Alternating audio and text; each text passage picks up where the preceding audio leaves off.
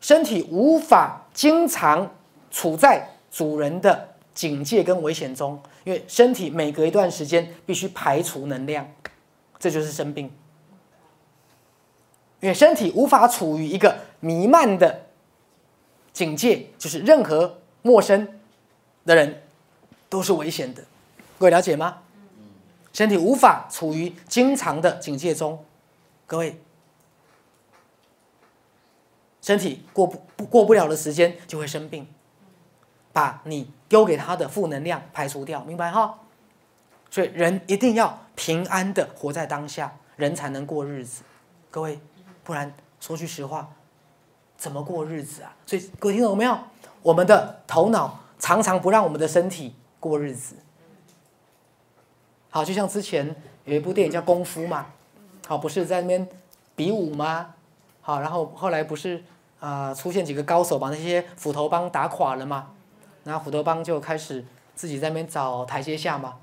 都这么晚了，吵吵闹闹，街坊邻居不用睡吗？歌剧人那一段，对，好。如果我打个比喻来讲，我们的头脑永远不让我们的身体活在平安喜乐中，可听懂吗？我们的自我，我们的自我意识，永远不让你的内心，永远不让你的身体活在平安喜乐中。各位，好，我这里包含的，你觉得人家都比你好，你都比人家自卑。人家钱都赚的比你多，人家都比你成功，各位了解吗？你能一直活在这种心境里面吗？各位听懂了吗？你能一直活在负面的心境吗？各位仔细听哦，不是只是那些生病的人哦，包含所有正常的人哦。我们能一直活在负面的心境吗？各位，包含你觉得这个世界不平衡、不公平？各位，这个世界公不公平，我不知道。可是我知道，如果你一直活在觉得这个世界不公平的心情里面，你一定不是一个快乐的人。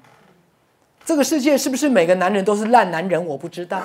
可是如果你一直活在这个世界，每个男人都是烂男人；如果你一直活在这个世界，每个人都不是好人，你继续活在这个心境，一阵子，你就知道倒霉的是谁，痛苦的是谁，自己。所以我一直告诉大家，什么叫修行？永远在问我，经常活在个什么样的心境当中？我经常让自己在个什么心态里面？包含你觉得人家会嘲笑你，包含你觉得自己不如别人，有没有？各位，包含你经常在愤怒、嫉妒、沮丧，有没有？包含你经常在自责。